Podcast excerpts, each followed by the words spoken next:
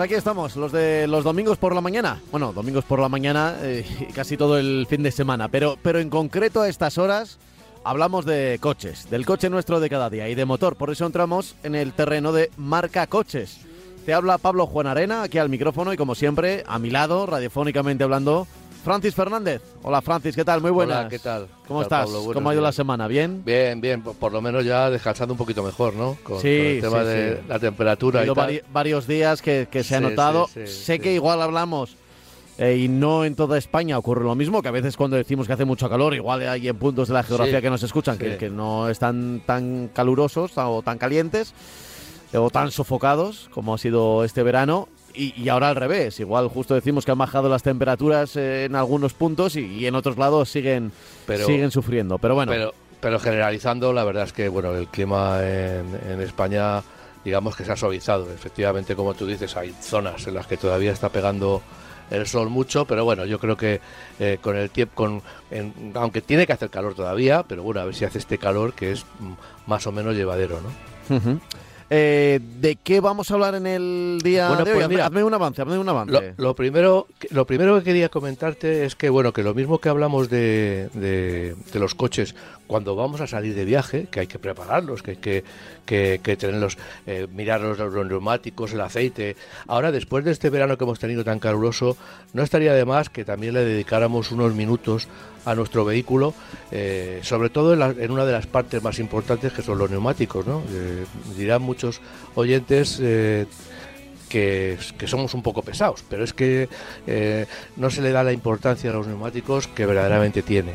Y después de estos calores, pues los neumáticos, pues bueno, si, si hemos hecho muchos kilómetros este verano con altísimas temperaturas, pues también sufren muchísimo, ¿no? Entonces, bueno, bueno es, ya digo, por supuesto controlar las presiones y luego darles un vistazo a ver cómo están, a ver cómo están de, de la superficie de rodadura, en los flancos, a ver si tienen algún problema, algún bache que hemos pillado y que ha, dañado un flanco o una llanta y que para y para eh, en una palabra empezar el invierno en el que sabemos que las carreteras son mucho menos adherentes, tienen como dicen en la Fórmula 1 menos grip, pues eh, eh, mm, mm, los neumáticos con el dibujo en buen estado, pues se- nos vamos a enfrentar al frío y a, las, a la lluvia o a, los, o a las heladas ya incluso dentro de un tiempo, evidentemente, pues vamos a poder estar más tranquilos porque sabemos o, tenemos que saber que los neumáticos están en buen estado. Y si no ya es buena hora también de, pasar por el taller y que nos los que los revisen y que nos los sustituyan. Si alguno está o, al- o alguna pareja de neumáticos está fuera de uso ya no porque haya aparecido el testigo de desgaste. Eh, insisto eh, hablamos mucho de esto pero es que tiene muchísima importancia a la hora de, de intentar disminuir el, el número de accidentes que, de, de tráfico que por desgracia ha sido durante este verano bastante elevado ¿no? Eh, ha sido un verano complicado en ese aspecto. Ha sido un verano seco, se ha utilizado mucho los coches, ha habido muchos viajes y es verdad que se ha notado. Es verdad que se ha notado. Si todavía tienes que realizar algún viaje largo, yo que sé, ahora que está acabando el, el mes de. Bueno, que está acabando. Ahora mismo, que, que Efectivamente, eh, empieza ah. septiembre, pero, pero que todavía estamos acabando las vacaciones de, de agosto, ¿no? Exacta- este- con este último fin de semana. Pues ya sabéis, siempre precaución, ¿eh? Precaución. ¿De, de, de qué vamos a hablar en el Pues día de hoy? Tenemos, tenemos- muchos modelos, ¿no? Sí, Para tenemos hablar. muchos modelos, por ejemplo, tenemos una marca que es eh, muy reciente, que no lleva toda la vida con nosotros como otras, eh, en su última eh, edición, por decirlo de alguna manera, que es MG. MG es una marca que, como ya hemos dicho muchas veces, es de origen británico, tiene muchísimos años, pero en esta última etapa es una marca que ha sido adquirida por los por, marcas por capital chino y que eh, ahora está volviendo a Europa con modelos de todo tipo, modelos de gasolina y modelos eléctricos sub casi todos, aunque ya está haciendo sus pinitos con, con, berlinas con turismos tradicionales. Se espera un repunte de esta marca en, los próximos tiempos, tiene una presencia muy importante en el próximo Salón de Múnich, eh, aquel que, sustituye al Salón de Frankfurt y en esta ocasión vamos a hablar del MG4 eh, Extended Range.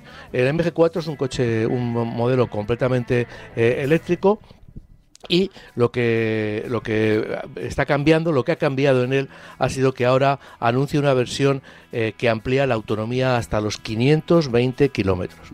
Estamos hablando ya de, de distancias bastante considerables, aunque todavía no son, por decirlo de alguna manera, las definitivas, las que todos esperamos que nos, que nos eh, proporcione un coche eléctrico. Pero bueno, 520 kilómetros que en realidad no son 520, porque cuando ya sabemos que cuando salimos a carretera y vamos a velocidades elevadas, 120, pues eh, la, autonomía baja bastante.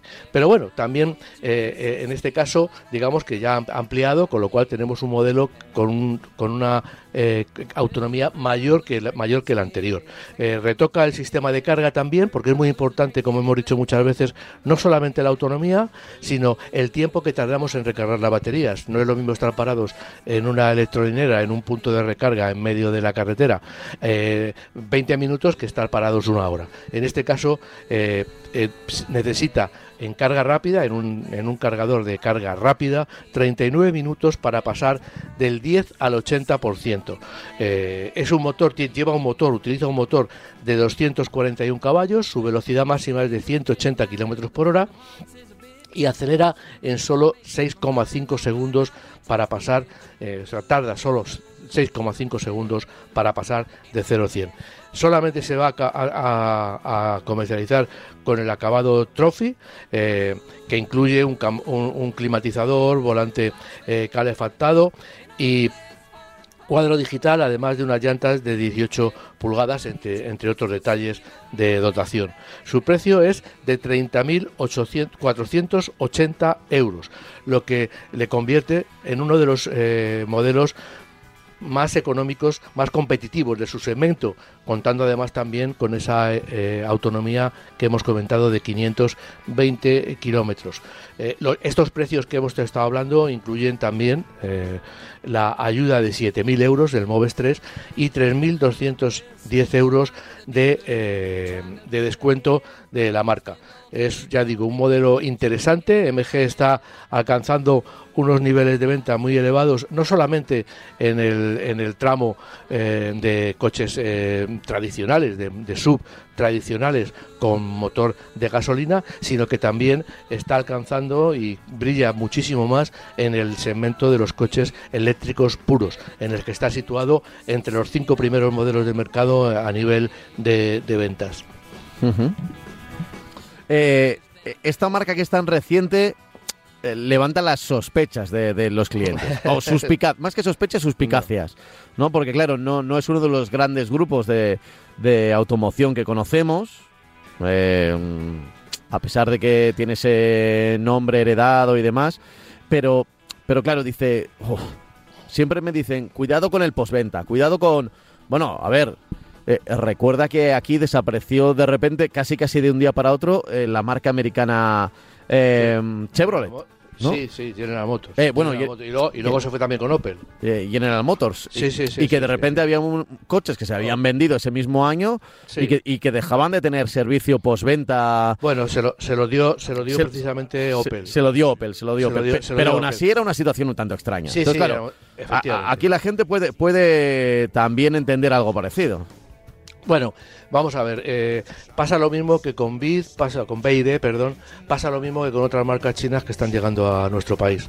Efectivamente, eh, en una entrada, lógicamente, no pueden tener los mismos concesionarios que tiene marcas ya muy reconocidas generalistas, como puede ser Renault, como puede ser Peugeot, como puede ser eh, Ford pero lo que sí es verdad es que están llegando con una red de asistencia bastante digna. No tienen muchos concesionarios, están abriendo muchísimos concesionarios. A lo largo del tiempo, van muy deprisa pero lo que sí es verdad es que están dando un servicio o intentan dar un servicio bastante eh, completo.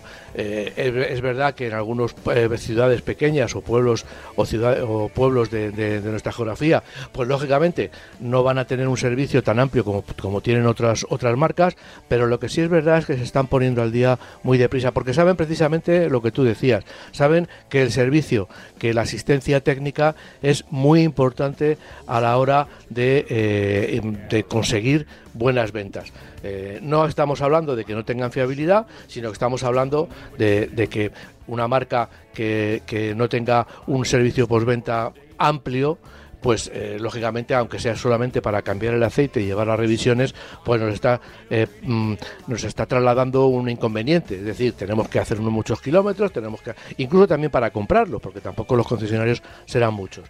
Pero lo que sí es verdad es que todas estas marcas se están poniendo al día que en, nada de tiempo, si no, lo, si no lo han conseguido ya, porque claro, no es lo mismo esta marca MG que ya está muy está vendiendo muchos coches que otra marca que vaya que esté viniendo que esté llegando en estos momentos y, montando su red de asistencia pues eh, no es lo mismo pero lo que sí es verdad es que se están poniendo al día. Y mientras que las marcas generalistas y las marcas más implantadas en nuestro país están recortando eh, asistencia técnica, están recortando concesionarios, eh, pues las marcas eh, chinas, todas las marcas chinas que están llegando, pues están ampliando su red de servicio porque ya he dicho que es una situación, una, una, una necesidad para conseguir que esos esas, esas ventas se, se, se, conviertan en un buen servicio.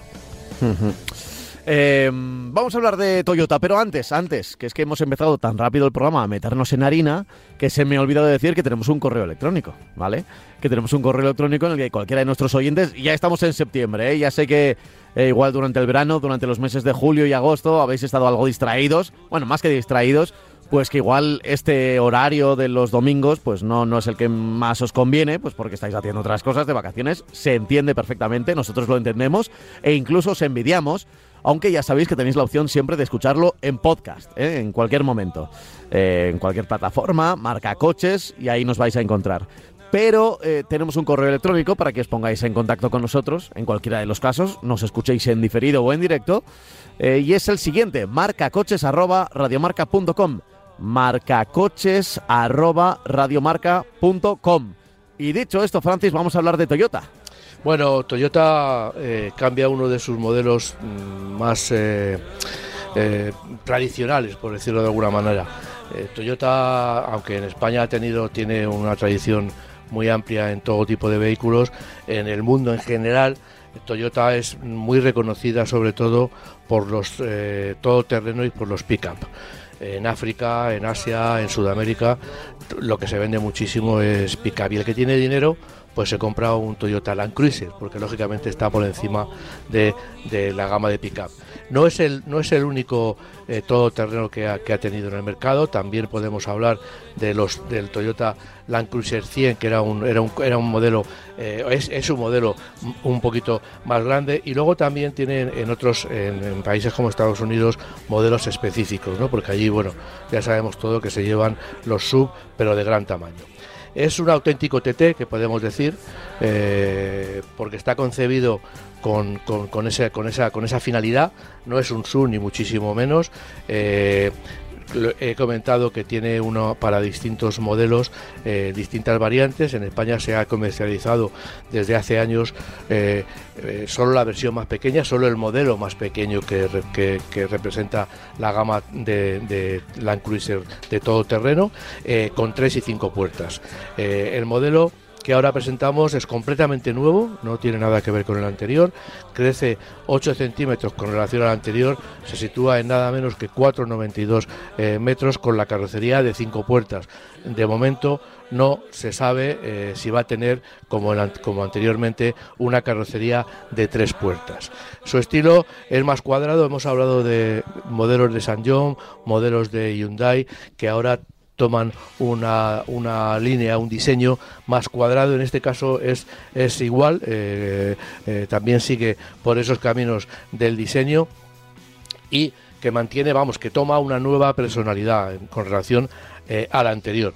Sigue utilizando como no como, como es lo habitual un chasis de largueros y travesaños, el clásico chasis de largueros y travesaños sobre el que se sitúa la carrocería. Eh, ¿Por qué? Pues porque en este caso, eh, de esa manera, se consigue más rigidez y se consigue una estructura mucho más eficaz para trabajar en campo y en situaciones de, carreteras o de caminos de, en muy mal estado, ¿no? Eh, incluso ya digo de, caminos en los que hay que hacer verdadera, verdadero trial, ¿no? Con él, ¿no? Es la plataforma GAF, lo mismo que en el 300, que es otro de los coches que, hablamos que, no se ofrece en España, pero que también es un todoterreno eh, de primer nivel, ¿no? el Toyota Land Cruiser 300. Este nuevo bastidor de, de, y travesaños frente al anterior es un 5%, un, un 50% perdón, más rígido lo que mejora por supuesto el tacto y sobre todo el confort y la agilidad en carretera. Utiliza una nueva dirección eléctrica, es la primera vez que el Land Cruiser eh, sustituye su clásica cremallera con asistencia servohidráulica por una dirección, eh, una cremallera con dirección eléctrica y además eh, también presenta una gran novedad que, vale mucho, viene muy bien para cuando circulamos en campo y en terreno muy, muy bacheado, muy roto, las barras estabilizadoras desconectables. Las, mediante un mando en el interior del vehículo podemos desconectar las estabilizadoras, con lo cual dejamos las ruedas, por decirlo de, alguna manera, más libres para que tengan mejor tracción en esas situaciones eh, complicadas. Además, tiene otra novedad que es el monitor eh, multiterreno y el, y el selector multiterreno. Es una cámara que nos está enseñando por dónde vamos a hablar, por dónde vamos pasando, que es importante para ver en cada momento por dónde, dónde tenemos que meter la rueda y además también tenemos lo que hemos dicho, el selector multiterreno, que mediante un mando giratorio podemos elegir y, el, tipo de piso por el que vamos a circular, si es arena, si es barro, si es terreno roto, eh, seco, porque en esos momentos la, toda la suspensión y toda la mecánica, incluido el motor y la caja de cambios, se van a adecuar a esas eh, condiciones. El motor es un 2,8 de 204 caballos que que, se une eh, para Europa Occidental, eh, para otros sitios del mundo tendrá otras eh, mecánicas, otras, otras cajas de cambio. También, en este caso, para Europa se une a un cambio automático de ocho relaciones. Y mientras que, y también a principios de 2025, se ofrecerá un diésel con hibridación suave. Hay que decir que este 2,8 de 204 caballos es un motor diésel. Eh, utilizará lógicamente toda la experiencia de Toyota o, utiliza toda la experiencia de Toyota en, el sistema, ese sistema que engloba un montón de sistemas de seguridad que la marca denomina Safety Sense, eh, adaptada también a los recorridos en los que puede desenvolverse este modelo, es decir, todos los sistemas de seguridad controles de tracción, controles de estabilidad, pues lógicamente están adaptados al tipo de, recorridos que está para el que está preparado este eh, modelo. Eh, las entregas eh, empezarán en 2004 a mediados, aunque los pedidos se abrirán ahora en el próximo mes de octubre. Es el Toyota, es el Land Cruiser, eh, casi casi va con esta música, eh, si fuera un anuncio, eh, recorriendo grandes terrenos, ¿no? Es, casi como sí, Sí, es, es, es, el tip, es el coche ideal, sí que sí, y sobre todo al que se le añade un, lujo bastante marcado. Eh, si tenemos una finca o queremos salir por pistas de tierra, es el modelo ideal, porque es difícil, difícil que, no podamos pasar por alguno de los sitios. tiene incluso la función, como tenía el anterior, de poder circular eh, solamente mm, preocupándonos del volante. Tiene una tecla que la apretamos y entonces el coche se va a ir moviendo a una velocidad muy reducida sin que nosotros tengamos que acelerar ni frenar y solamente nos tenemos que dedicar a manejar el volante y a meter el coche por donde veamos que tiene que, es la que tiene, tenemos la mayor facilidad de paso. O sea, tiene está muy bien pensado, ya digo, y es un coche que incluso también se adapta muy bien, como en, como en este caso hemos dicho, el anterior. Se adaptaba muy bien a carreteras de asfalto y también este lógicamente con los cambios que con los ligeros cambios que se han hecho con un bastidor más más rígido pues se adapta también a los viajes convencionales con un proporcionando un elevado confort de marcha bueno, pues es el Toyota Land Cruiser. Eh, lo hemos presentado aquí en este Marca Coches.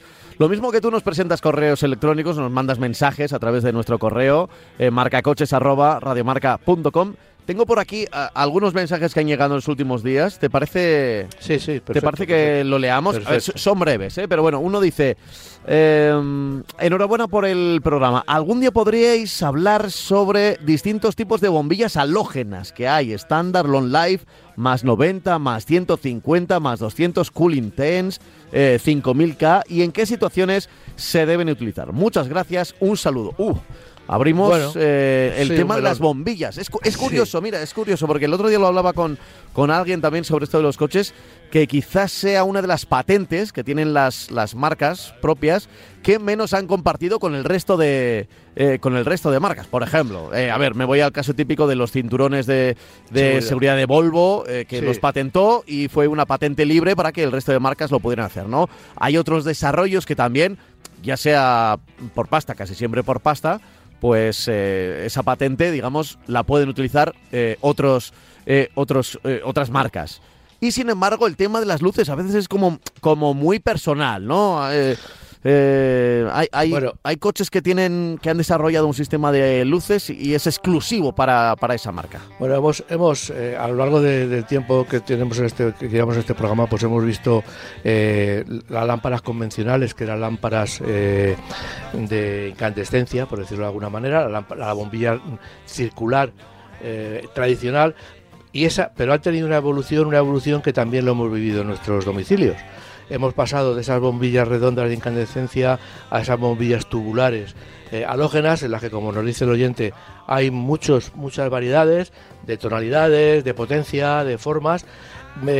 Pero lógicamente eh, eh, es una evidentemente el coche que las lleva pues lógicamente yo entiendo la, la, curiosidad y vamos a ponernos voy a ponerme a investigar sobre todo el tema de este de lámparas ya que el oyente no lo, ha solicitado, pero lógicamente hay una tendencia, hay una tendencia eh, natural que ha habido hacia las lámparas de descarga, eh, todo el tema de lámparas de descarga que llevaban los vehículos, pero eh, ha durado muy poquito, prácticamente se está pasando de la lámpara halógena que todavía viene instalada en muchísimos vehículos a las lámparas LED.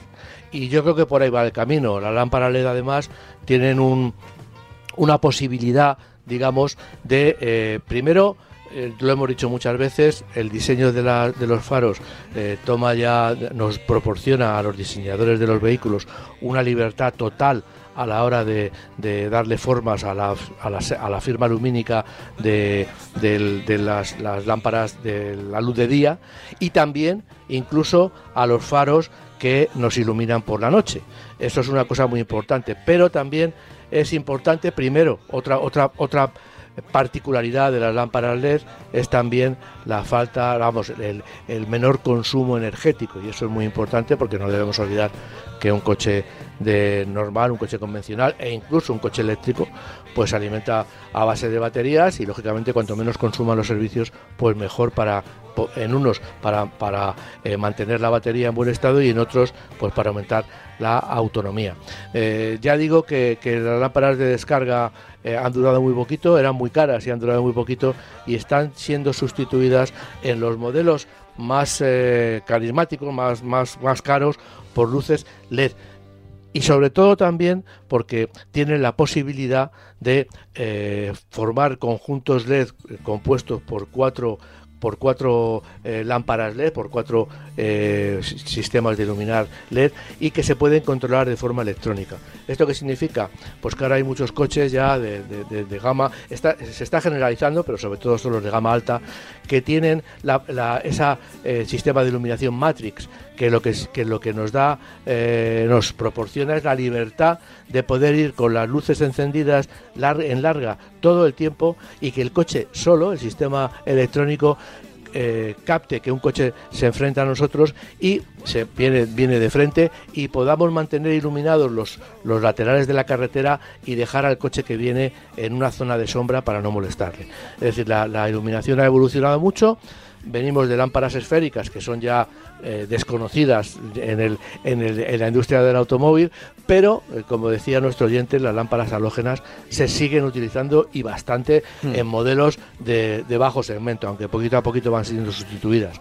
Pero bueno, lo, he dicho y, y, me reafirmo, voy a, voy a mirar todo el tema de las lámparas halógenas para eh, proporcionarle eh, para hablar de este tema, de, los tipos que hay y de, y de, y de que, porque todavía hay muchísimos coches los nuevos menos, pero los antiguos, lógicamente, pues llevan todavía llevan lámparas halógenas. Preparamos un tema, preparamos un tema con, con con las, eh, las los tipos de los, tipos, porque no te porque no te creas que yo estoy muy puesto. O sea, me voy a tener que informar como casi siempre. es que es lo que te digo que cada marca eh, tiene tiene su forma de bueno su forma Además, de, iluminar la carretera. yo, yo, te puedo decir que tengo los y sus patentes claro el coche que tengo lo tengo todavía con lámparas halógenas y, y he tenido la temporada en que me, me, me han fallado bastante se han fundido he comprado de un tipo y me ha fallado más o sea, que te quiero decir que tiene su importancia el ir, como los neumáticos, el ir a lámparas de Philips, de marcas conocidas, porque la verdad es que yo lo puedo, lo puedo, lo reconozco en, mis carnes, pues he montado lámparas que he cogido, bueno, esta lámpara, vale, y me ha durado dos días, eh, y mientras que montándole una, una, concretamente en mi caso, y no es por hacer publicidad, unas Philips, pues me, me están yendo muy bien y, me, han durado muchísimo más que las anteriores, ¿no? Entonces, bueno, que también en eso hay eh, eh, dependiendo de, de, donde, de la marca que sea, y también, por supuesto, del país de procedencia. Claro. Eh, y las que anunciabas, las que decías, estas Matrix que, que sí, esas son detectan, recortan. Yo a veces todavía creo que tienen que evolucionar un poco, ¿eh? porque igual en línea recta o en un terreno liso funcionan bien, pero con cambios de rasantes y demás a veces...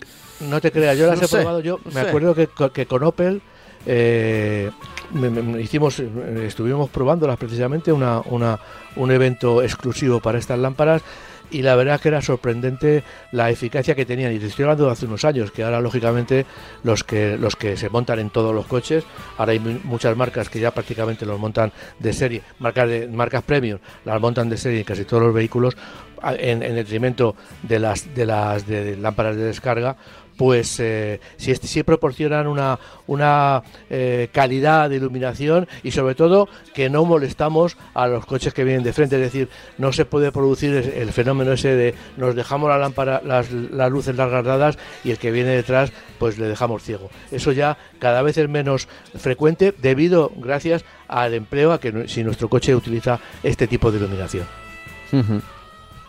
Eh, pues nos lo ponemos en el, en el cuaderno de notas para la semana que viene o la siguiente a hablar de hablar de las luces. Mira, y una consulta que es más habitual, más normal, que es de modelos, eh, nos llega desde Santander. Dice, me llamo José, tengo dudas de compra entre el Toyota RAV4 híbrido y el Ford Kuga híbrido. El Toyota sé que es buen coche, pero del Ford Kuga no he oído nada todavía. La batería del Toyota es de 1.6 y la del Ford de 1.1. No sé si será importante esto.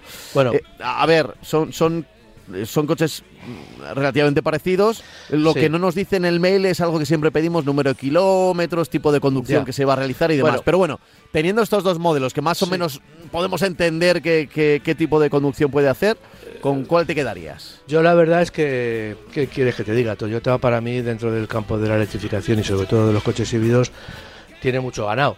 Eh, entonces, bueno, yo el Toyota RAV4 me parece que es un coche a tener en cuenta porque utiliza un sistema de, de, hibridación que, que, ha dado a lo largo del tiempo en ya las cinco generaciones. En este caso no es la quinta generación la que utiliza, porque la quinta generación solamente la utiliza el, el Toyota Corolla y el H y el CRV. Eh, pero eh, los demás pues no, el HRV, perdón. Por los demás no la, no la, no la montan todavía. El próximo RAC 4 supongo que sí la utilizará. Pero en este caso ya digo que aunque sea la, la generación anterior de híbridos, tiene una ventaja notable frente no solamente a Ford, el Cuba, ¿eh? sino a todo el resto de coches híbridos convencionales que hay en el mercado. Toyota eh, lo vemos cada día uno de mes, eh, lo veremos la semana que viene, pues tiene unas ventas muy muy constantes y debido a que la gente se está yendo a modelos electrificados, pues su gama de híbridos está rompiendo todas las todas las, las cifras que anteriormente obtenía esta marca, ¿no? Eh, en, todo el mundo, ¿eh? o sea, en todo el mundo, porque también es Toyota la marca que más se vende, que más está vendiendo en el mundo coches, ¿eh? o sea, ya, se ha puesto en la primera posición de, las ventas mundiales. Con lo cual ya digo que yo directamente, ahora mismo no sé qué diferencia de precio hay, pero si no hay una diferencia de precio muy grande, yo desde luego, eh, y eso de que Ford me, encanta también como marca, pero a mí yo me iría al Toyota RAV4 porque voy a obtener un mejor rendimiento y sobre todo va a ser un sistema híbrido mucho más eh, mucho más contrastado, ¿no? O sea, es un, un, sistema muy probado y que está proporcionando muy buenos rendimientos en todos los modelos de Toyota que utiliza y de Lexus también.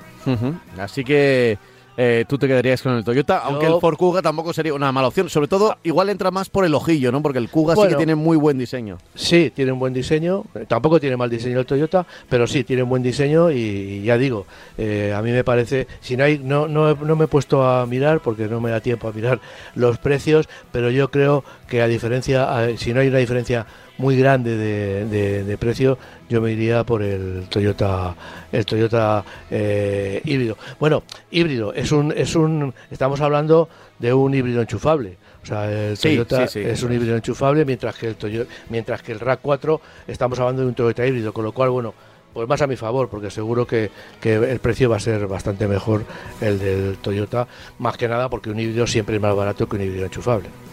Mm.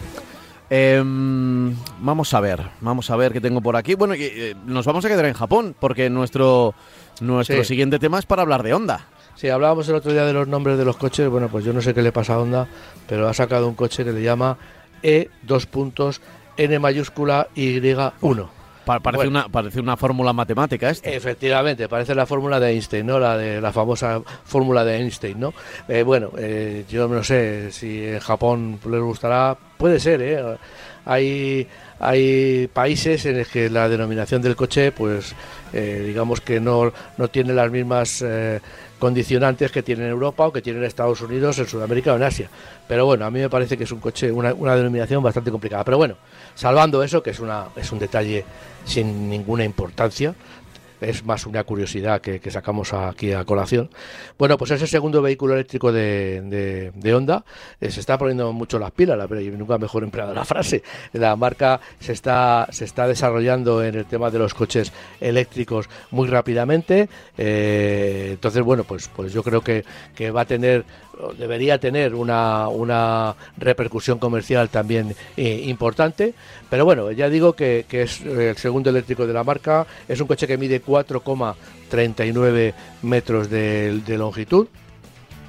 Eh, entonces por eso podemos catalogarlo como entre medias, un, poquito por encima de los, eh, de los subcompactos, aunque no mucho podríamos colocarle ahí donde, los subcompactos eh, que están en, que, que, que se, miden a partir de 4.25. Por lo tanto, esos coches estaría ahí, ¿no? Eh, solo se va a ofrecer una versión, una mecánica, un motor eléctrico de 204 caballos con 412 kilómetros de autonomía. Eh, tiene, es un tracción delantera y su batería anuncia una carga de 45 de solo vamos, de solo, de 45 minutos para pasar del 10 al 80%. Eh, por ciento. Eh, tiene, como, como todos los coches eléctricos, a todos los coches eléctricos se les proporciona modos de conducción eh, y son prácticamente los mismos en todos los coches eléctricos. Puede tener alguno un cuarto, un cuarto programa, pero generalmente tienen los programas eco, que es para que el coche no nos proporciona, no nos proporciona mucha potencia, pero lo que sí nos hace es eh, proporcionar mucha más autonomía. Eh, tiene una, otro programa que es el normal, que es con el que iremos casi siempre, y luego tiene un modelo Sport en el que se prima la prestación frente a la autonomía. Eh, es un coche que en Honda están desarrollando sistemas de frenada regenerativa muy eficaces y en este caso el sistema de frenada regenerativa, para mí la mejor manera de, ofrecerlo es con un mando a partir de levas en el volante. Eh, nosotros vamos a poder frenar eh, cuando lleguemos a un semáforo, cuando lleguemos a cualquier eh, a un paso de cebra, a cualquier sitio en el que tengamos que pararnos o reducir la marcha, vamos a poder frenar el coche a partir de la, del motor eléctrico. Esto significa que vamos a regenerar energía, es decir, cada frenada, ese calor que se disipa en los discos de, freno, pues eh, se va a utilizar, se puede utilizar, se va a convertir en electricidad eh, no, no es que sea el calor, pero bueno, el motor eléctrico digamos que ofrece resistencia y esa resistencia que ofrece el motor eléctrico pues nos la va a, se va a transformar en energía que se, que se dirige a las baterías. Eh, con lo cual, bueno, pues vamos a poder, digamos, eh, aumentar la autonomía, sobre todo si circulamos en ciudad. ¿no? va a tener dos acabados, Elegance y Advance. Es un coche que se está produciendo, se está fabricando en China y que el precio, eh, eh, el precio arranca eh, en, el, acabado más básico por, en los 52.400 euros. Como vemos, pues bueno, no ¿Cuánto, cuánto? 52.400 euros. No es un, un precio, digamos que iba a decir razonable, no es un precio mm, mm, mm, accesible, vamos a decirlo así, vamos a dejarlo así. Ya, lo dejamos así, porque si no... su nombre, Honda e minúscula, dos puntos, N mayúscula, Y, minúscula, 1. Uno. Ese es el. Hasta ahora, bueno, la ¿Qué quieres que te diga? A mí me, gusta más, me, gusta más eh, Toyota Land Cruise. Sí, por ejemplo. Eh, o Renault Megane. Honda tiene pues el Civic, que es el modelo mucho más conocido, el CRV, que es un sub de gran tamaño que también está muy desarrollado en España. Después tiene el Honda E, eh, minúscula, que es el Honda eléctrico, el, que hacíamos, este que hemos denominado, luego tiene HRV, el Honda Jazz y el ZRV, ¿no? El ZRV que, bueno, que son ya digo coches conocidos, el ZRV también es otro otro modelo eh, eléctrico, ¿no? Bueno, eh, ya digo que, que, las marcas utilizan su denominación, la denominación que, que piensan que va a, a ser recordada por los por los conductores a la hora de ir a comprarlo, pero bueno, eh, yo creo que aquí, ya te digo, se están, como tú dices, están cargando las tintas en denominaciones. Es, preferible ponerle un número y eh, va a ser mucho más sencillo y yo creo que mucho más eficaz de cara al comprador. ¿no? Sí, no, no lo acabo de entender esto, ¿eh? No. No, no, lo acabo la, de la verdad es que no, pero bueno, es Honda concretamente, porque hay otros, hay otros fabricantes que, bueno, también están dándole. Eh, vamos a hablar también de, de, Kia, por ejemplo, si, si no tenemos tiempo que, que está utilizando EV para definir toda la gama de coches eh, eléctricos de la marca. Entonces, bueno, pues E de eléctrico y V, pues a saber de qué es. Pero bueno. Vale, bueno, enseguida hablamos de Kia, pero si te parece, tenemos que pasar antes por eh, Mercedes. Porque ya, que nos hemos ido a Japón, vamos a volver un segundo a Europa. Pues sí, y, además de, los coches de la estrella. Y además vamos a volver a Europa y vamos a volver a una ciudad muy conocida de todos y, en el que algún, algún, algún eh, oyente nos ha dicho trabajador de Vitoria, en Vitoria, que, que cómo no hablábamos de, esta, de este coche. Ya eh, ya le, aclaramos que, que, ahora mismo y después de que los coches monovolumen hayan desaparecido prácticamente del mercado, pues Mercedes mantiene una clase V y Vito, que son de los coches que vamos a hablar, que precisamente se producen en exclusiva en la factoría, en la moderna factoría eh, y digo moderna porque los, los, los, oyentes muchas veces pensarán, dice, bueno, si la factoría de Vitoria o la de Pamplona o Landaven son, son fábricas que llevan ya más tiempo, bueno, pues no, no es óbice para que eh, sean modernas, porque si los coches mm, mm, se modernizan, son cada vez mejores y más modernos, y pues las fábricas también viven esa, esa, esa actualización. Eh, cuando tú sacas un nuevo producto, lo normal es que su cadena de montaje se actualice, que haya una inversión enorme en millones de euros en la cadena de montaje, porque lógicamente también en ese sentido se modernizan para que sean más rápidas y más eficaces y que proporcionen también más calidad de producción. Y en este caso ya digo que aunque la fábrica de Victoria es una fábrica que nos acompaña desde hace un montón de tiempo, pero eh, es una fábrica súper, súper moderna. ¿no? Eh, se van a realizar cambios importantes en este brillante vehículo. Vamos a hablar de un cambio de generación porque en unos años, en el 2026, va a venir un cambio radical de producto. Es bueno que los oyentes también lo conozcan. Pero ahora de lo que vamos a hablar es que tanto el clase V como el Vito tienen un cambio de generación. Eh, en, estas dos versiones, en la versión Vito, que es más industrial, y en la versión de pasajeros, que es la clase V, que sería, eh, por definirla de alguna manera rápida, como un monovolumen de lujo. Eh, la, eh, ya hemos dicho que se producen íntegramente en Vitoria, la gama cambia y sobre todo cambia a la hora de la rejilla delantera. Parece que se ha contagiado de BMW, sabemos que los riñones de BMW han experimentado en los últimos años una, una, un cambio importante y son cada vez más grandes.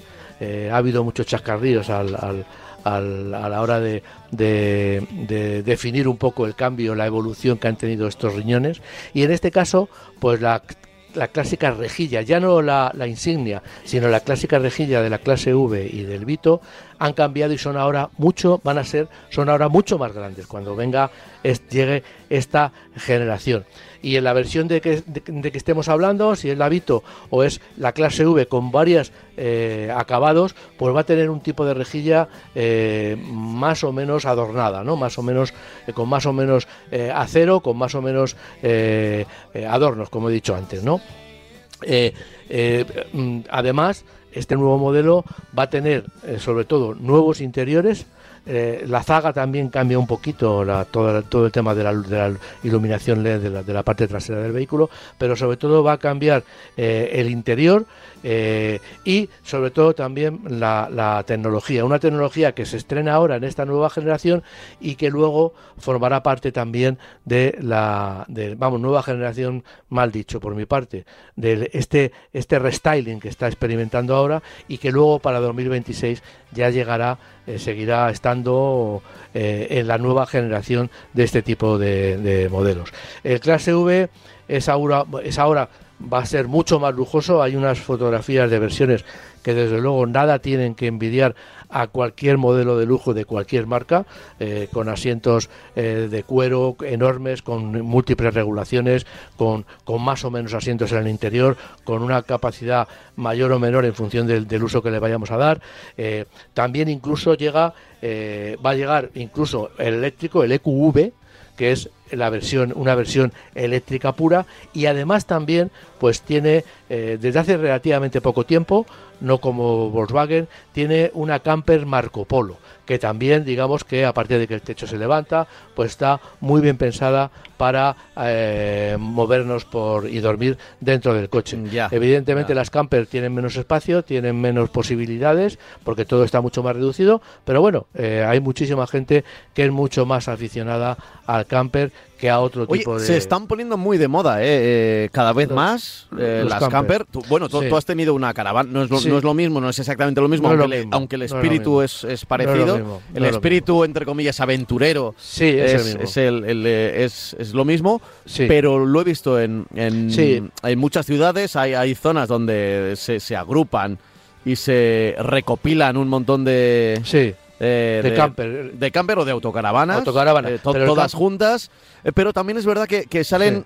Que, hay mucho movimiento, hay gente que, las tiene un tiempo y luego las vuelve a vender, hay mucho mercado de segunda mano. Es curioso que, las camper, que son, son prácticamente no, no, vamos, ni sin prácticamente, solamente lo que tienen es que se levanta el techo, pues tiene el espacio interior que tiene cualquier furgoneta de ese tamaño, de la clase V, una Citroën Jumper o, una Fiat Ducato se hace también sobre coches más pequeños, sobre furgonetas más pequeños, eh, y tiene mucho mucha predilección mucho entre la gente más joven, ¿no? La gente más joven no quiere tener un coche eh, demasiado, un, autocaravana demasiado grande, porque son muy grandes, y se compra ese tipo de vehículos que luego los puede utilizar en el día a día. Eh, lo que sí es verdad es que hay que ser, lo digo yo desde mi experiencia, pues hay que ser mucho más joven porque lógicamente no tienes tanta comodidad como tienes en una autocaravana.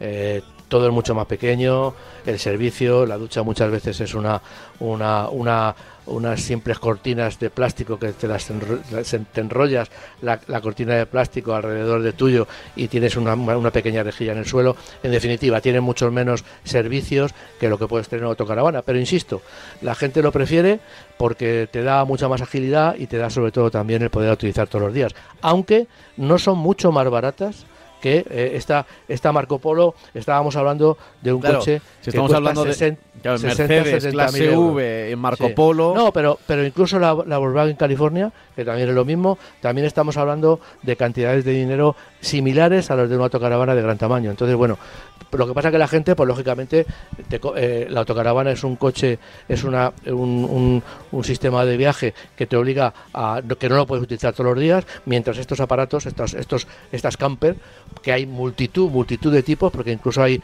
eh, empresas que te las que te las camperizan, tú vas con tu furgoneta y te ponen el techo y te ponen todo el interior, pues eh, son mucho más ágiles y lógicamente las vas a poder usar todos los días para moverte yo digo, incluso en ciudad, porque la clase V es un aparato, es un vehículo muy utilizado, un monovolumen muy utilizado por todas las todas las, en taxis y también en todos los sistemas de, de, eh, vamos lo, voy a decir todas las, las, los sistemas de, de conductor de, alquiler de, conductor con conductor que te van a buscar a casa. Bueno pues eh, en Cabify en todas estas plataformas la clase V se utiliza muchísimo. Precisamente te lo decía he estado yendo al aeropuerto y, en el aeropuerto la verdad es que llegan multitud cuando vas a salidas a dejar eh, a las personas. Hay un montón de, de, furgonetas de clase V que llegan para dejar al personal, a la gente. ¿no? Entonces es, una, es una, un monovolumen muy utilizado en este tipo de plataformas.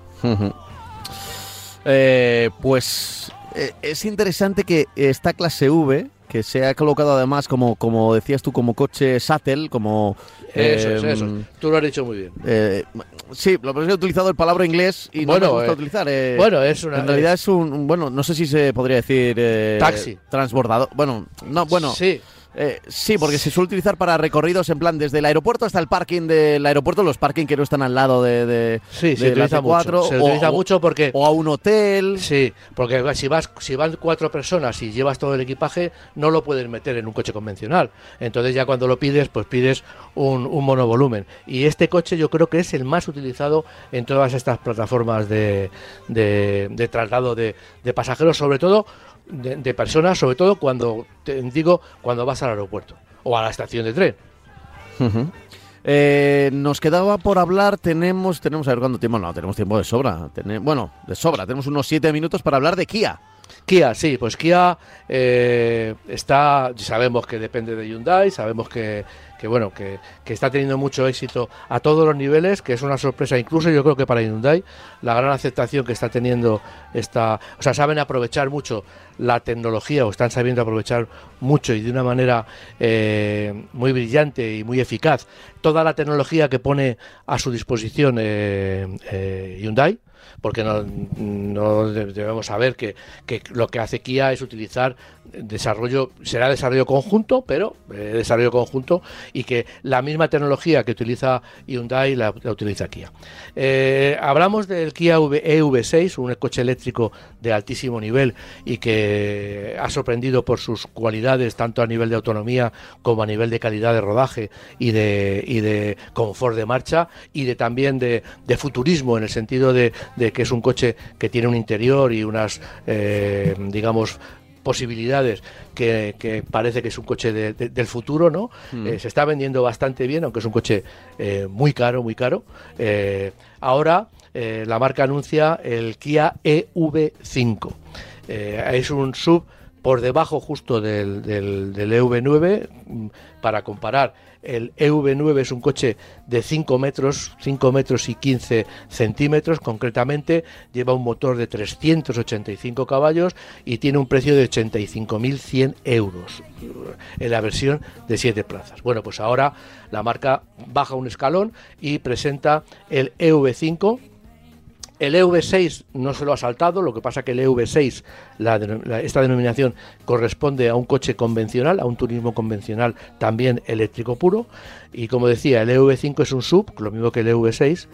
Eh, perdón, el, que el EV9 eh, eh, presenta, es un 5 plazas, el sub eléctrico tiene 5 plazas y, y con 218 caballos. Llegará a finales de año a China y tardará todavía un tiempo en llegar a Europa. Concretamente lo hará en 2025 por un precio que eh, estamos hablando de 45.000 euros. Eh, eh, mide 4,61 metros, como vemos hay una diferencia bastante grande con relación al Kia EV9, que es otro sub concretamente. Tiene un, tiene un estilo eh, muy similar, es como muchas veces lo, hemos comentado aquí, hay marcas que, que cogen, sacan un coche y parece que lo inflan para sacar el coche superior, porque el estilo es similar. En este caso han sacado el EV9 y parece que lo han hecho a escala el, el EV5 que nos ocupa ahora. ¿no? La gama eh, no se ha acabado aquí, concretamente se va a presentar antes en Europa el Kia EV3 que eh, también es un coche que prácticamente va a ser, vamos, es un, turismo también eléctrico puro, es, un, es bastante más compacto, se habla que tendrá alrededor de 4,3 metros y eh, se venderá alrededor de 35.000 eh, euros. De esta forma, si, vemos la gama de coches eléctricos, en cuestión de dos años vamos a tener el EV3, vamos a tener el EV5, vamos a tener el EV6 y vamos a tener el EV9. Evidentemente, todos los números que faltan en esa definición de gama se van a llenar y se van a llevar con productos totalmente eléctricos que eh, llegarán en los próximos en los próximos eh, años eh, en de estos que hemos que hemos hablado son dos años los que tenemos que esperar pero en un futuro también van a llegar otro tipo de, productos turismos y sub que ya digo que son que son eh, coches que van a ampliar y van a, ampliar la, la, gama porque van a ir desapareciendo coches ya conocidos por ejemplo el Kia Ceed que se está vendiendo ahora le dan dos años nada más. En el año 2025 desaparecerá. ¿Por qué? Porque llega eh, precisamente este EV3 eléctrico. O sea que estamos hablando de esa transición que ya está llegando a muchas marcas de dejar de fabricar coches con motores de explosión, tanto diésel como gasolina, para pasar a coches eléctricos puros. Está sonando ya nuestro Glen Campbell. Sí. Es decir, que ya esto es que hemos cumplido o estamos cumpliendo el tiempo. Todavía nos queda, todavía nos queda su canción, ¿eh? Todavía nos queda su canción, pero sí que vamos a apuntar en nuestro cuaderno ese Kia EV5, ¿eh? Y como siempre, pues no, no podía faltar la electricidad presente en los modelos prácticamente en todos los que hemos hablado, si no sé por qué hay una hay un híbrido o porque parece interesante, o porque hay un cable de por medio, o porque hay una batería, pero e, es lo que toca. Y los oyentes yo creo que ya lo tienen que saber, aunque es verdad que a veces estos precios, porque de este todavía no tenemos precio, ¿no? De, este, se, habla de que el V5 va, va a, a, a partir de 45.000 euros y que el EV3 va a, salir a partir de 35.000 euros. Eh, es importante saber si, si, va a durar, si vamos a tener ayudas o no vamos a tener ayudas, porque el MOVES 3 se termina, quedan, queda dinero, pero se va a acabar con, me parece, con el año, con lo cual el año que viene habrá que, tendremos que saber si va a haber ayudas. Estas ayudas significarán que estos precios bajen entre 7 y 10.000 euros si hay o no ayudas de la marca. Con lo cual los precios se quedan no son baratos para, la, para el tipo de coche que son, pero sí son más competitivos de los que hasta ahora hemos visto. Eh, pues eh, bien, bueno, eh, veremos si estos precios empiezan a ser más competitivos y poco a poco, en vez de hablar de coches eléctricos de 50.000, empezamos a hablar de coches eléctricos ya, es decir, familiares, y no, no solo de los pequeñitos, sino ya un poco más grandes de, de 40.000. No sé, igual es un escalón demasiado grande, pero pero 45, pero, pero que se puedan acercar ya a un precio cercano a lo que a lo que teníamos en los coches de combustión o de explosión, ¿no? De, sí, yo creo que, que, en coches compactos, como puede ser, por ejemplo, me estoy imaginando ahora un Toyota Corolla de, de 420, de, de 425, 430, pues un coche eléctrico no debería sobrepasar los 35.000 euros para que fuera competitivo. Y estoy pensando en que luego tengan ayudas, eh, pero yo creo que no deberían sobrepasar ese precio porque si no vamos a alargar mucho hmm. esa, esa transición que la estamos viendo muy difícil en nuestro país. Lo dejamos aquí, lo dejamos aquí. Ahora llega el deporte en directo, llegan las motos y luego tenemos coches también y luego, bueno, luego todo el deporte que tenemos por delante, incluido el baloncesto, el fútbol, ya lo sabes, pero ponemos el punto y seguido en la información del mundo de los coches, del coche nuestro de cada día. Volvemos el próximo domingo, siempre de 10 a 11 de la mañana y ya sabes que nos puedes encontrar en podcast, en cualquier plataforma de audio, poniendo en el buscador marca coches, ahí aparecemos como además uno de los podcasts y uno de los programas de radio con más oyentes hablando del mundo de los coches. Francis, como siempre, será hasta la semana que viene. Un abrazo. Un placer, Pablo.